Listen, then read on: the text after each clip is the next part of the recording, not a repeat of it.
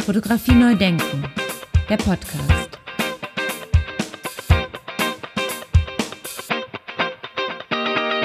Ja, ganz herzlich willkommen zu meinem Podcast Fotografie neu denken. Mein Name ist Andy Scholz. Ja, mittlerweile die 95. Episode meines Podcasts. Ich kann es nach wie vor gar nicht oft genug äh, sagen, weil ich es auch nicht immer glauben kann, dass wir schon bald auf die 100. Episode zusteuern.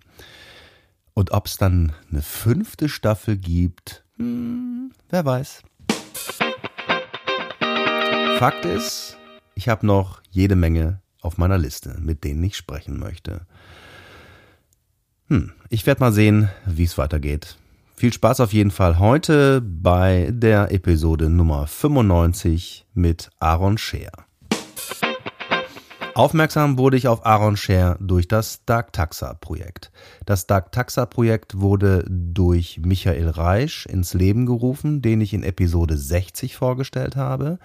Und das Dark Taxa Projekt habe ich in Episode 61, in der folgenden Episode, dann auch nochmal ausführlich vorgestellt.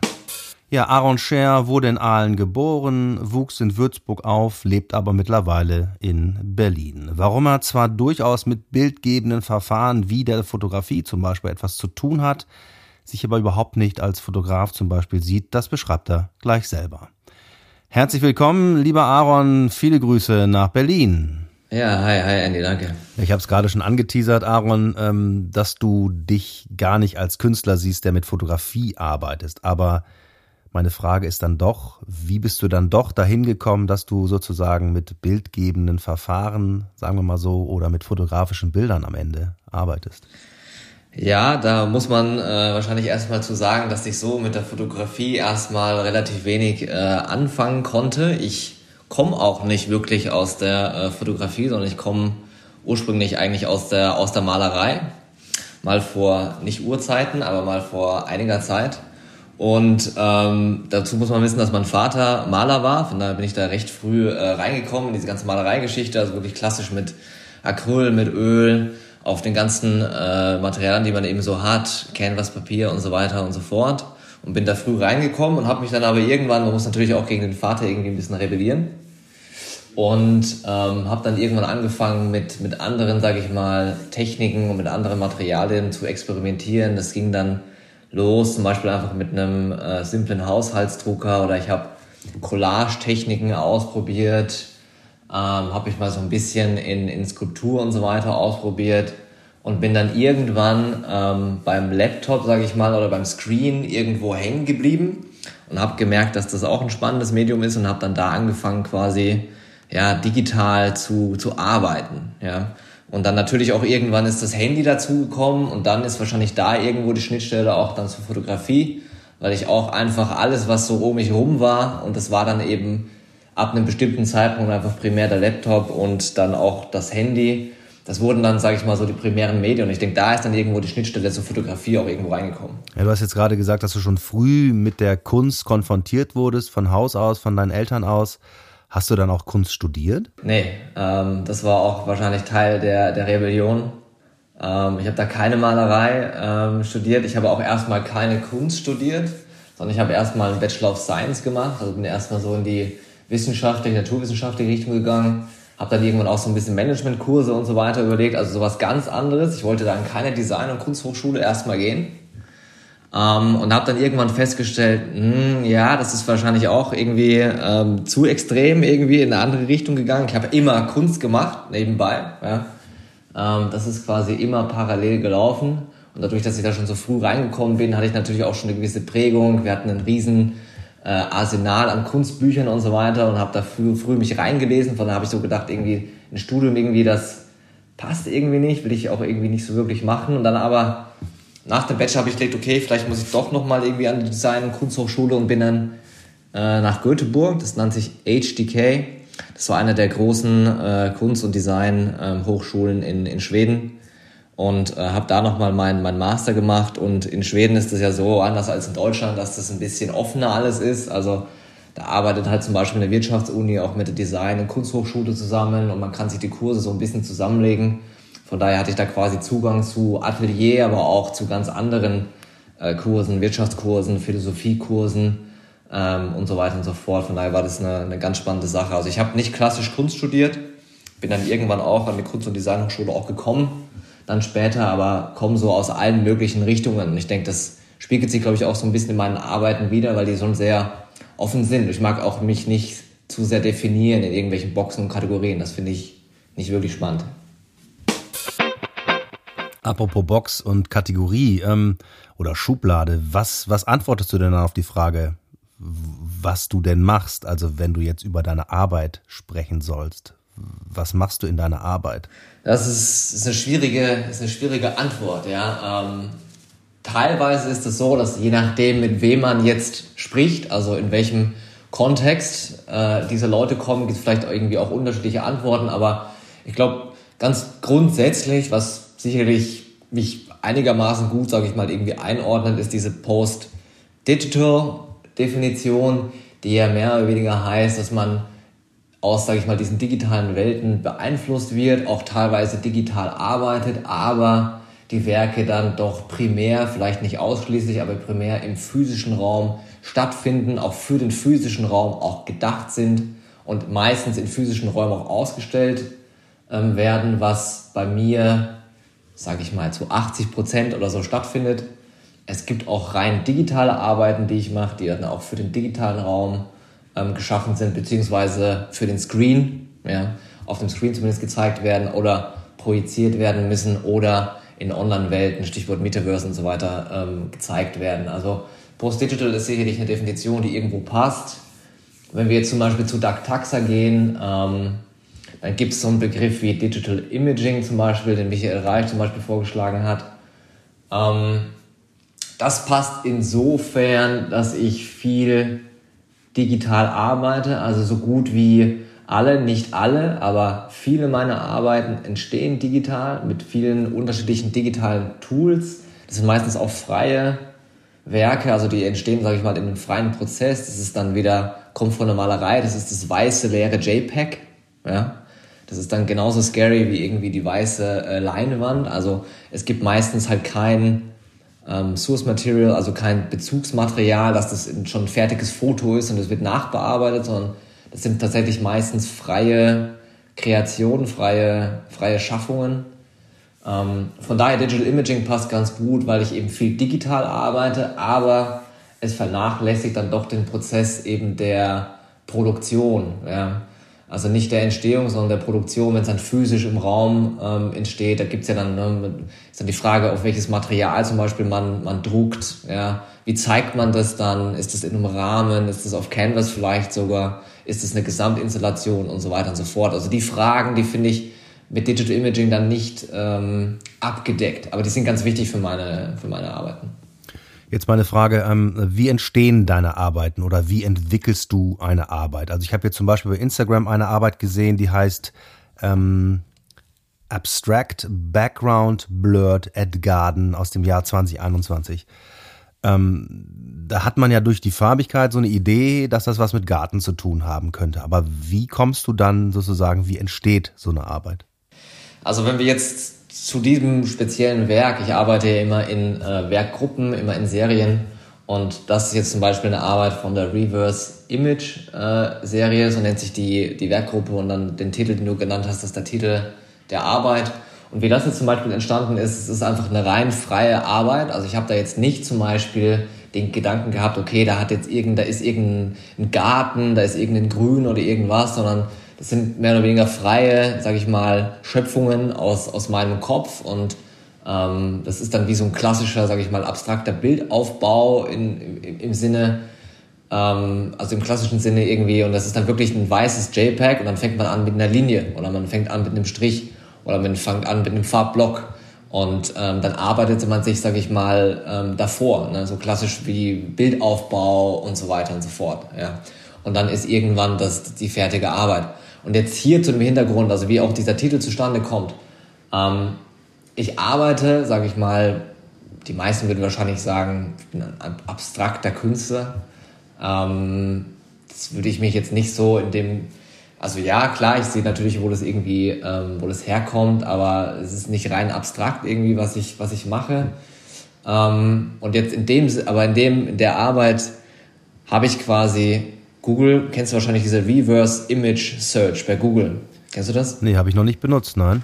Das ist einfach ein Tool von Google, da kann man Bilder hochladen und dann werden einem ähnliche Bilder vorgeschlagen. Ja?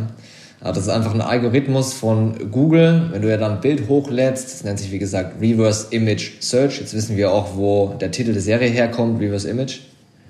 Und wenn man dieses Bild hochlädt, irgendein Bild, x-beliebiges Bild, dann werden einem ähnliche Bilder aus dem Internet vorgeschlagen. Das sind Millionen und Millionen von Bildern, die einem da vorgeschlagen werden.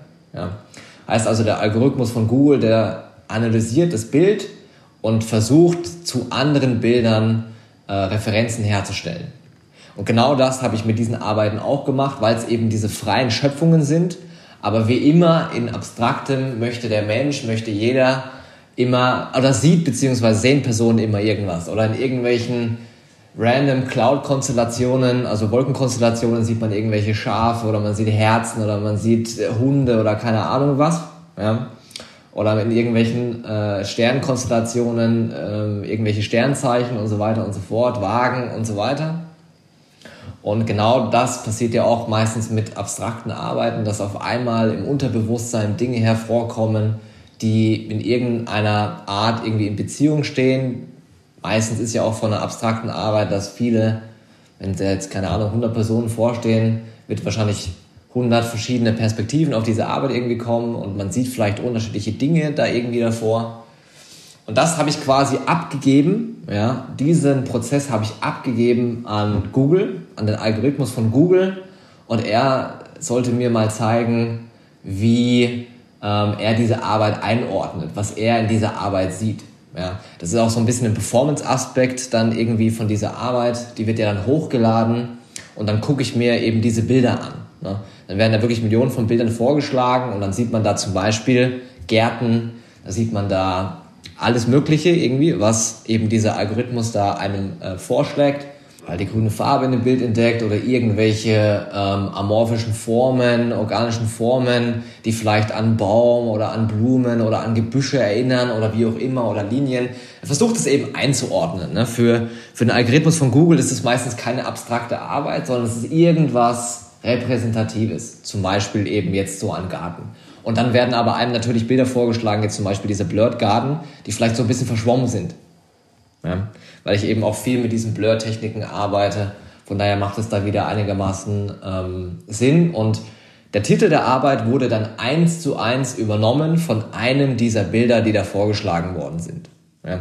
Um nochmal, sage ich mal, die Aussage auch dieser, dieser Arbeiten zu, zu verstärken. Eben dieser Prozess des Hochladens, dass dieser Algorithmus quasi diese Arbeit performativ irgendwie ähm, ja, interpretiert im letzten Sinne ähm, das wollte ich quasi nochmal hervorheben, dadurch, dass ich eben einfach einen Titel eins zu eins nennt sich diese Datei, die ich da gefunden habe, nennt sich genau so.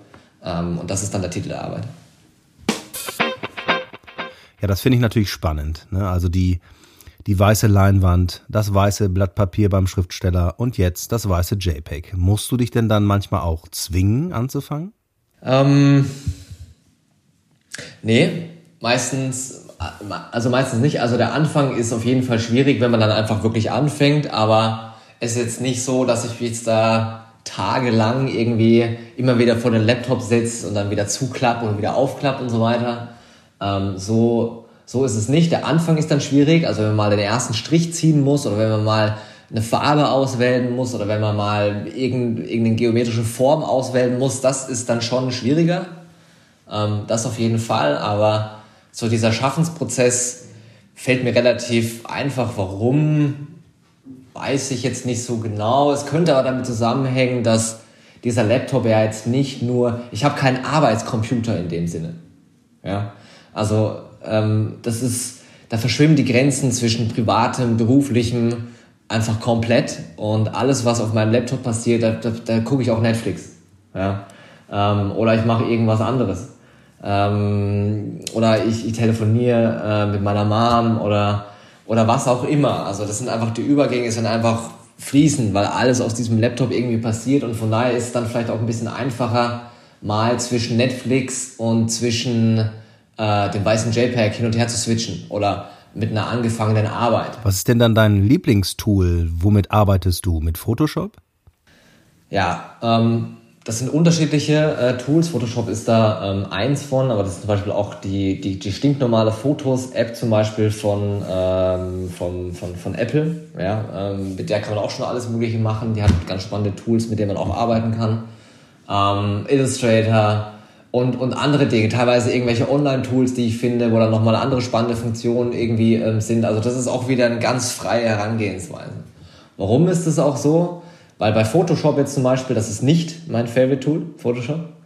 Ähm, warum? Weil mir das, man kann alles nachvollziehen, oder? Man hat dann diese 1000 Layer, man kann alles genau nachvollziehen, man kann Dinge auch wieder löschen ohne Probleme. Und das möchte ich eigentlich ähm, umgehen. Das finde ich eigentlich überhaupt gar keinen spannenden Prozess.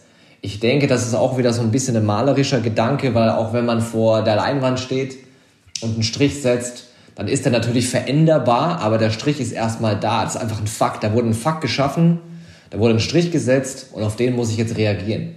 Und das mache ich, versuche ich auch im digitalen Raum quasi zu interpretieren. Das kann man sich dann so vorstellen, dass ich mir eine Datei runterlade, ja, und die ist dann fix, ja, und ich lösche dann, wenn ich in Photoshop gearbeitet, lösche ich dann die Layer oder wenn ich dann in einem anderen Tool arbeite, sind auch die nicht mehr kompatibel. Ja, das ist ja dann auch ein Formatproblem. Ja. Ich kann dann mit einer Photoshop-Datei nicht mehr weiterarbeiten. Ja, das muss dann einfach ein JPEG sein. Ich muss dann auf dieses JPEG wieder weiter reagieren. Also ich zwinge mich eigentlich, quasi statische ähm, Zustände zu kreieren, auf die ich wieder eingehen muss. Und das hilft mir dabei, es hilft mir einfach in meinem Schaffensprozess. Das finde ich einfach spannender als diese Unendlichkeit von, ich kann alles wieder löschen, ich kann alles wieder ändern und so. Das finde ich nicht interessant und man kann natürlich dann auch genau nachvollziehen, wie diese Werke entstanden sind. Ähm, was ich auch nicht spannend finde. Fotografie neu denken.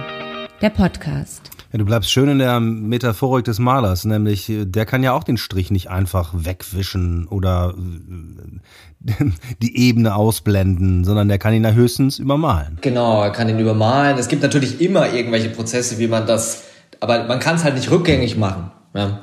Ähm, dieser Strich ist immer noch irgendwo da. Wenn der zum Beispiel dick wurde und man geht da wieder drüber, dann kann es sein, dass der vielleicht oberflächlich da durchkommt. Ja. Und bei meinen Arbeiten ist, glaube ich, sieht man das auch so, so ein bisschen. Ja? Es sind auch teilweise Fehler dann drin, die oder, oder wie als ob zum Beispiel, wenn man mit flüssiger, irgendwie mit, mit, mit, mit, mit nasser Farbe arbeitet, dass man da, dass da was verläuft zum Beispiel.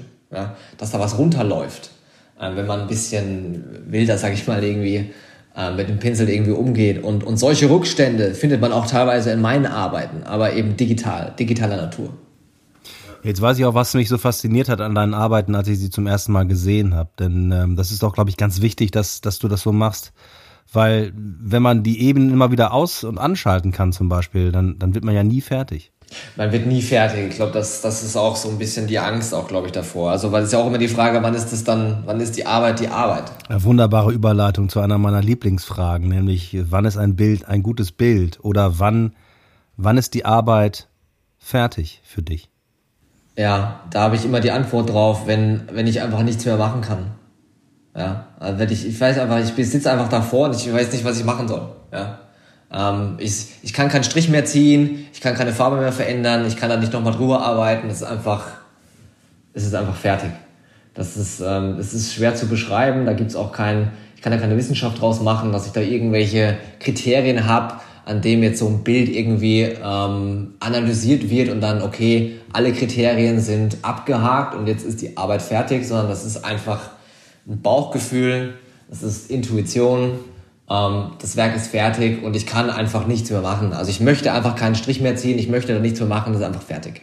Es kann aber auch sein, dass jetzt zum Beispiel, das ist dann auch wieder vielleicht eine spannende Analogie irgendwie zum, zum physischen Studio, wenn man jetzt mehrere Räume zum Beispiel hat, sagen wir mal, wir haben mehrere Räume und ähm, man ganz am Anfang ähm, zieht man ein paar Pinselstriche und dann hängt man die Arbeit von Raum zu Raum und irgendwann der letzte Raum ist die Galerie und dann ist die fertige Arbeit, oder? Sobald es in der Galerie ist, ist es die fertige Arbeit. Und so ähnlich kann man sich das bei mir auch vorstellen, nur dass das einfach Ordner auf meinem Laptop sind. Ja, und dann werden die von einem Ordner zum anderen und dann werden die wieder angeguckt und dann wird da vielleicht wieder was gearbeitet und dann gibt's natürlich Versionen, V1 bis keine Ahnung V15 oder wie auch immer, wie viele Versionen es dann irgendwie davon gibt. Und irgendwann landet es in einem Ordner, jetzt zum Beispiel aus meiner DANA-Serie, das ist auch wieder eine Werkgruppe, ähm, und wenn die dann mal in diesem Ordner landet, dann ist es eine fertige Arbeit. Ja, dann ist sie, dann ist sie einfach fertig. Es kann aber auch sein, dass zum Beispiel, dass es in dem Ordner das erstmal zwei Wochen irgendwie liegt, ähm, und dann gehe ich da nochmal, da gehe ich dann nochmal ran. Ne? Das muss dann, muss dann ein bisschen ruhen quasi in dem Sinne, und dann wird dann nochmal rangegangen. Aber irgendwann ist dann einfach, irgendwann ist einfach fertig und irgendwann weiß ich einfach nicht mehr, was ich machen soll und dann, und dann ist es die fertige Arbeit. Aber es gibt schon Versionsnummern, bevor du dann die fertige Arbeit abspeicherst. Du speicherst immer Versionsnummern zwischendurch ab. Genau, das, ne, das kommt eben wieder daher, dass es eben, ne, dass es eben nicht alles mit Layern und so weiter, ne, ich kann da nichts, sondern das sind dann eben einzelne, einzelne Arbeiten, sage ich mal, einzelne, einzelne Studien, teilweise ähm, ersetze ich die dann. Ne? Dann gibt's eben weniger, weniger Versionen, aber ich finde es natürlich auch spannend, dann nochmal zu gucken, wie, wie die sich unterscheiden im Vergleich und so weiter. Das ist dann aber auch eher ein bisschen später im Prozess. Ja? Wenn ich das Gefühl habe, okay, jetzt so langsam, so langsam näher ich mich irgendwo einem Ende, ja, dann kann es sein, dass da nochmal Versionen quasi entstehen und nochmal zu gucken, okay, was, was ist da jetzt, was ist da jetzt die spannendste Arbeit irgendwie? Und, ähm, und dann ist am Ende eben nur noch diese eine Arbeit da. Ne? Und die wird dann physisch produziert, weil man hat natürlich dann immer, wenn die noch digital dann irgendwo existiert, dann ist natürlich die Gefahr, dass man dann nochmal irgendwann irgendwie rangeht. Ähm, aber wenn die natürlich dann irgendwann ähm, im, im Raum ist, dann ist die Arbeit natürlich da. Und da ist natürlich auch nochmal die Frage, was ist dann die Arbeit? Ist dann die Arbeit die physische Arbeit oder ist es die digitale Datei? Ja, und wie ist die Antwort von dir? Das ist die physische Arbeit wenn das für den Raum gemacht wurde. Ja, also wenn das eben die physische Arbeit quasi das, das Endresultat ist. Das ist jetzt erstmal eine einfache Antwort, aber da gibt es natürlich eine Beziehung zwischen der physischen Arbeit und der digitalen Datei. Ich musste mir ganz am Anfang dann überlegen, okay, was machst du jetzt mit der digitalen Datei? Löschst du die von allen Medien? Musst du da jetzt eine Performance-Akt draus machen, dass man da mit einer Walze drüber fährt? Ja? äh, dass es auch wirklich vor den Augen aller Menschen ähm, aus der Welt geschaffen wurde. Ähm, und da war dann für mich die Antwort, nee, weil da würde ich mich dann quasi der Natur meines Schaffensprozesses irgendwie ähm, entrauben. Es ist ja Fakt, dass ich digital primär arbeite. Ja? Und das ist quasi noch so ein Überbleibsel ähm, davon. Deshalb gibt es es sind mehr oder weniger Unikate dann, die arbeiten. Also es ist eine Edition von 1 von 1 und es gibt ein AP. Ja? Also auch das ist im klassischen Sinne kein Unikat, wie jetzt eine Malerei auf Leinwand. Aber es ist die Interpretation eines Unikats im digitalen Raum oder in der digitalen Welt. Ja? Das war für mich dann die Antwort. Also die digitale Datei, die, die ist noch da. Ähm, aber es ist, nicht die, es ist nicht die finale Arbeit. Die finale Arbeit ist die Arbeit, die im Raum produziert wird, die eine gewisse Größe hat, die die Materialität hat und so weiter. Und das ist ja nicht zufällig entstanden, diese Größen, diese Materialien und so weiter, sondern das war eine ganz bewusste Entscheidung, wie diese Arbeiten dann auch produziert werden müssen. Auch da bleibst du bei der Metaphorik des, des Malers und beim, bei der Handhabung des Malers. Es gibt ein Unikat, was man käuflich erwerben kann. Genau, es gibt eine Arbeit, die man käuflich erwerben kann ähm, und es gibt eben, wie gesagt, noch, noch, noch dieses AP, aber es gibt eine Arbeit, die man käuflich erwerben kann. Und ähm, genau, das, das ist dann die Arbeit. Wie legst du die Größen fest? Ich habe gesehen, du hast eine Arbeit, die ist 51 mal 38 Zentimeter groß. Das ist ja jetzt auch quasi kein, kein Standardformat oder kein Standardverhältnis. Ähm, wie legst du die Größen fest in, in deiner Arbeit? Ja, das ist eine gute, das ist eine gute Frage. Ähm, ich glaube, ursprünglich, wenn man sich mal alle meine Arbeiten anguckt, arbeite ich ja relativ häufig in diesem Portrait-Mode, ja, ähm, mehr oder weniger, und jetzt weniger eben in so einem, sag ich mal, ähm, horizontalen Mode, ähm, in so einem Landscape-Mode. Und ich glaube, das kommt daher, dass ich eben viel mit meinem Handy bin, also viel zu viel, ähm, auf meinem, vor meinem Handy bin und da auch diese Formate irgendwo in mir habe und auch jetzt zum Beispiel ein Dokument, ja, ist ja auch immer, sage ich mal, mehr oder weniger so ein bisschen DIN A4, das hat auch wieder dieses Porträtformat, ja. Ähm, und ich habe ganz viele Dokumente irgendwie auf, auf meinem Laptop und so weiter. Ich glaube, das ist intuitiv, ist das so gekommen, dass das so mein primäres Format irgendwie ist und wird, ja. Und eben diese, zum Beispiel diese Landscapes eben nicht so sind. Im digitalen Raum ist es dann eher Landscape-Format, weil dann eben wieder dieser Screen vor mir ist. Ja? Also da wird wieder dieser, dieser Screen eben von, von dem MacBook zum Beispiel, wird dann eben da repli äh, repliziert. Ja? Ich glaube, das ist, das ist das. Und die Größen, die Größen an sich, da hatte ich einfach schon immer die Idee, einfach von, von dem Installationsgedanken her, dass ich nicht nur großformatige Arbeiten machen möchte oder kleinformatige Arbeiten machen möchte oder, sondern dass man diese Arbeiten schön, sag ich mal, im St. Petersburger Stil irgendwie, wenn du dir so ein paar Installationen von mir anguckst, dann ähm, wirst, wirst, du das teilweise auch so ein bisschen finden. Ähm, so ein bisschen Wolfgang, Wolfgang Tillmann-Style, sag ich mal, ja. Ähm, die so anzuordnen. Also ich finde es einfach spannend, so diese geometrische Anordnung von, von diesen unterschiedlichen Formaten mit diesen unterschiedlichen Größen. Ähm, das finde ich einfach für mich so aus dem Installationsgedanken her einfach am, am, am spannendsten. Und auch nochmal zu gucken, wie, wie funktionieren große Arbeiten, wie funktionieren kleine Arbeiten ähm, man ist da einfach noch mal ein bisschen flexibler, ein bisschen freier und kann noch mal einfach mehr ausprobieren. Apropos ausprobieren, ähm, wie legst du denn dann fest oder wie hast du festgelegt, dass äh, das so gedruckt wird, dass du weißt ungefähr, das Grün auf meinem Laptop äh, zu Hause in meinem Studio sieht dann am Ende genau so ungefähr so aus.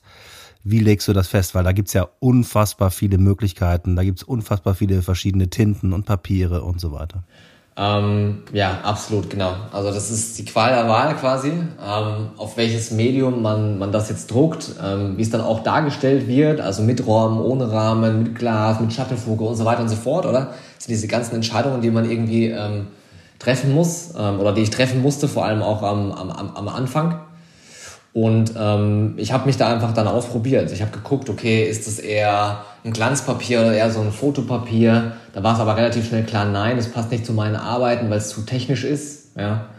Ähm, und dann bin ich irgendwann zu ja, matten Papieren gekommen. Das sind dann eher so Aquarell, so handgeschöpfte ähm, Papiere äh, mit auch ein bisschen Struktur und habe da gemerkt, okay, alles klar, das muss das sein, weil das, sage ich mal, diese malerische Geste am meisten herausbringt. Ja?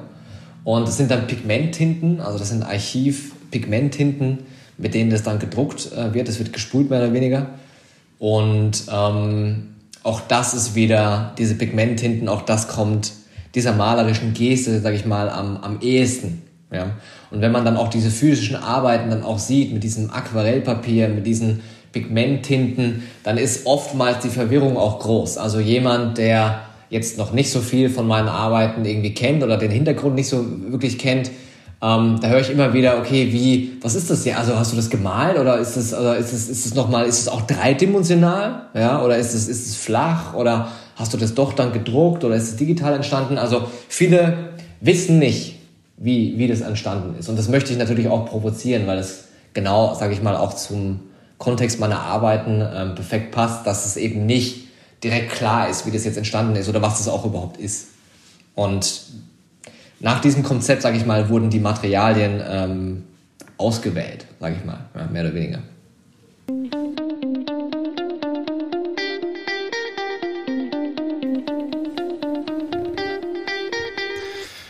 Bist du ja auch Teil des Dark Taxa Projektes, das von Michael Reisch initiiert wurde. Wie bist du dazu gekommen, dass du da Mitglied quasi wurdest? Ähm, ja, das ist, ähm, das ist ganz am Anfang ist das über ähm, Arno Beck, der ja auch Teil von Dark Taxa ist, ähm, entstanden. Mit Arno ähm, bin ich schon ganz lange in Kontakt, also primär online war das am Anfang ähm, vor ja, etlichen, etlichen Jahren mittlerweile und wir haben irgendwie so gemerkt, dass ähm, es da viele Beziehungen irgendwie gibt zwischen, zwischen unseren ähm, Arbeiten, auch unseren Arbeitsweisen, auch den Ästhetiken und auch, sage ich mal, so vom Inhaltlichen her, was uns beschäftigt und sind da relativ früh in Kontakt abgekommen und seitdem auch immer in Kontakt ähm, geblieben und äh, Michael Reisch, der Initiator von äh, Dark Taxa, ähm, hat irgendwann, glaube ich, mal ähm, Arno irgendwie angeschrieben. Das ist ja auch so ein bisschen in der Düsseldorf irgendwie ähm, Connection und Arno ist ja auch in Bonn und so weiter. Von daher, glaube ich, hat man sich da so ein bisschen irgendwie gekannt und Arno ähm, ist dann zu Dag Taxe gekommen und ähm, hat dann direkt erwähnt, aber Michael, da musst du eigentlich auch Aaron anschreiben, weil ähm, das passt eigentlich auch super zum äh, Projekt. Und ähm, so, ist es dann, so ist es dann zustande gekommen. Ich fand das ein extrem spannendes Projekt und vor allem auch mit diesem ähm, Fotografie-Hintergrund auch so ein bisschen, weil das war, was ich so ein bisschen weggepusht habe oder wo ich immer so gesagt habe, Fotografie, hm, warum, verstehe ich nicht, warum werde ich da auch eingeladen? Also auch schon vorher war das so, dass ich auch von Kuratoren, die auch, eher, auch, zum, auch unter anderem aus der Fotografie-Richtung auch kamen, ähm, eingeladen worden bin oder auch, dass da Gespräche stattfanden und ich habe es nie so richtig verstanden, warum Fotografie. Jetzt verstehe ich es natürlich wesentlich besser. Und ähm, von daher war das so eine Anziehungskraft und auch so dieser Gedanke von einem Kollektiv, das ist ja auch was, was ähm, wer macht es noch, ja? Ähm, und es ist aber auch nicht dieses Künstlerkollektiv, so wie man das kennt, dass man da jetzt irgendwie zu siebt an einer Arbeit oder so arbeitet. So ist es gar nicht. Ja? Sondern es ist so, dass jede, jeder ähm, ihre seine Positionen hat und eigenständig arbeitet, aber uns alle, sage ich mal, ein gewisses Thema ähm, ja, wir so einen gewissen gemeinsamen Nenner haben. Und das ist eben Daktaxa. Also der Name Daktaxa, der kommt ja aus der Taxonomie und der benennt, soweit ich das verstanden habe, ähm, Spezien aus der Tierwelt, die noch nicht eingeordnet werden können. Also für die gibt es noch keinen Namen. Ja? Und genau so fühlen uns viele von uns auch. Ja? Ähm, wir machen eben Dinge, die man schwer einordnen kann oder für die es vielleicht auch noch gar keinen Namen so in dem Sinne gibt. Und das vereint uns eigentlich alle. Und wir kommen auch alle aus ganz unterschiedlichen Richtungen. Ja, klar, viele auch aus der Fotografie, aber Arno zum Beispiel auch aus der Malerei, andere wieder eher aus dem digitalen Raum äh, komplett ähm, und, und, und so weiter. Ähm, oder eher aus, aus, aus der Performance-Richtung. Und ähm, ja, von daher, ich fand es ein extrem spannendes Projekt und äh, finde es nach wie vor extrem spannend. Und äh, ja, bin, bin froh, da, da Teil davon zu sein.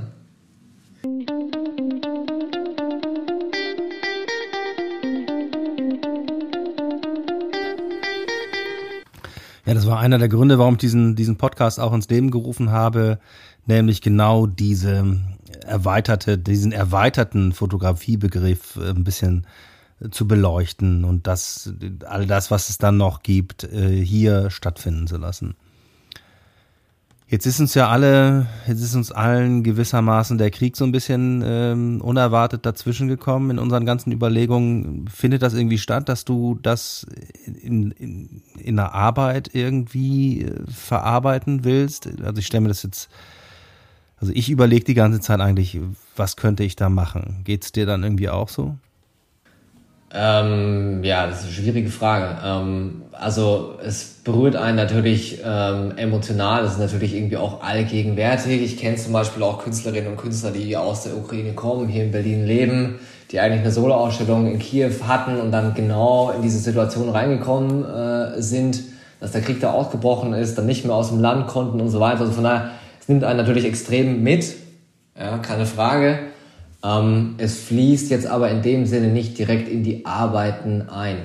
Die Arbeiten an sich beeinflusst es nicht. Das Arbeiten beeinflusst es natürlich, weil es, wie gesagt, einfach eben allgegenwärtig irgendwie äh, Thema ist, mit dem man sich einfach beschäftigen muss, mit dem man auch irgendwie ähm, eine Stellung beziehen muss.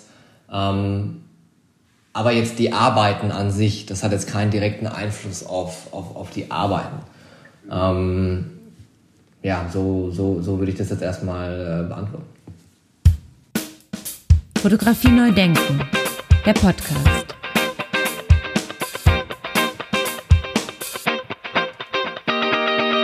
Ja, lieber Aaron, herzlichen Dank für das Gespräch. Äh, schöne Grüße nach Berlin und ich hoffe, wir sehen uns demnächst mal persönlich. Hoffe ich auch, gerne, ja.